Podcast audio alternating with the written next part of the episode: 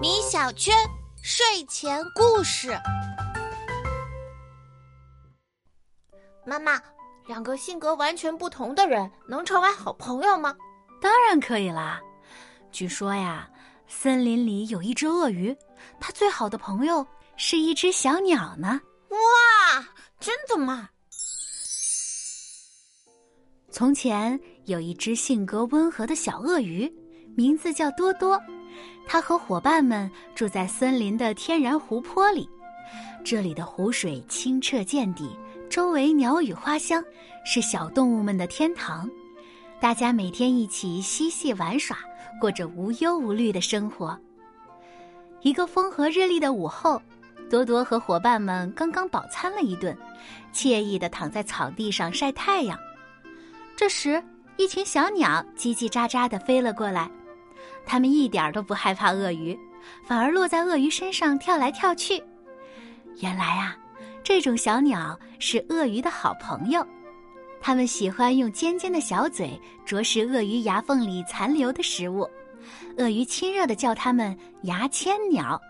其中一只牙签鸟和多多关系最要好，它落在睡着的多多跟前，用翅膀轻轻地拍打着它的嘴巴，就像在敲门一样。咚咚咚，小鳄鱼，快张开嘴巴，我来帮你清理牙齿啦！哦，好的。多多温顺的张开了大嘴巴，牙签鸟顺势飞了进去，在宽宽的牙齿缝里啄来啄去。多多很享受牙签鸟的服务，它懒洋洋的闭上了眼睛，不知不觉又睡着了。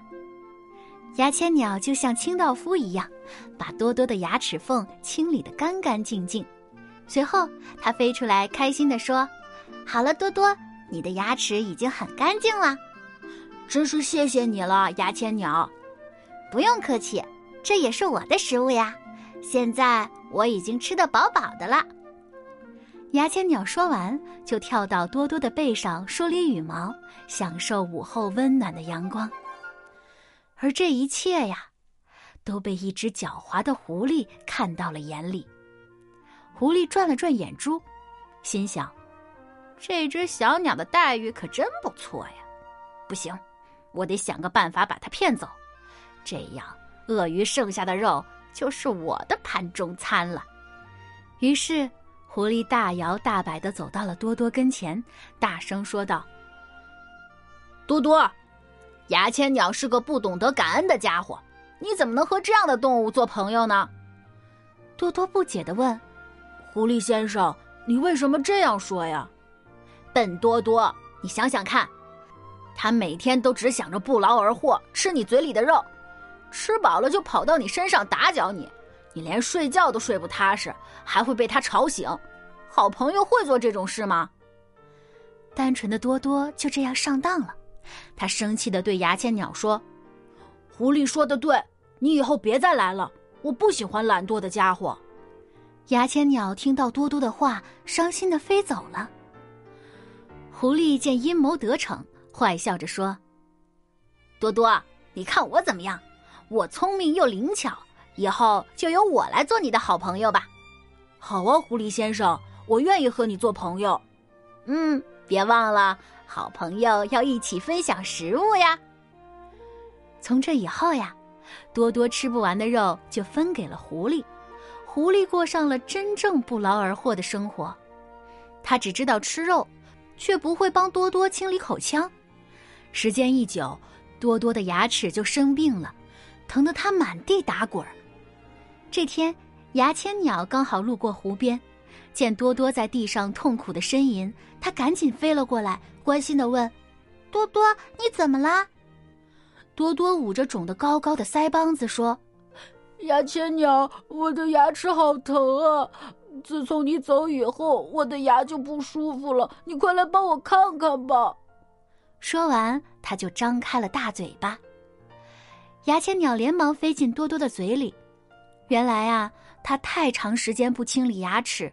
食物的残渣滋生出了很多细菌，有的地方甚至已经坏出了大洞，难怪会这么疼呢。牙签鸟忙碌了好半天，终于把多多的口腔清理干净了。这下多多的牙齿不疼了。现在他才知道谁才是自己真正的好朋友。多多赶走了狡猾的狐狸，红着脸对牙签鸟说：“对不起，牙签鸟，我不该听信狐狸的坏话。你是勤劳又善良的小鸟，是我最好的朋友。”牙签鸟用翅膀拍了拍多多的背，开心地说：“没关系的，多多，我原谅你啦。”就这样。小鳄鱼和牙签鸟又恢复了以前朝夕相处、互相合作的生活，他们的友谊也变得更加坚固了。小鳄鱼多多终于找回了最好的朋友，你是不是也很为他开心呢？现在，他应该知道保护牙齿的重要性了，宝贝。我们也应该吸取多多的教训，每天按时刷牙漱口，做个讲卫生的好孩子。好啦，宝贝，晚安吧。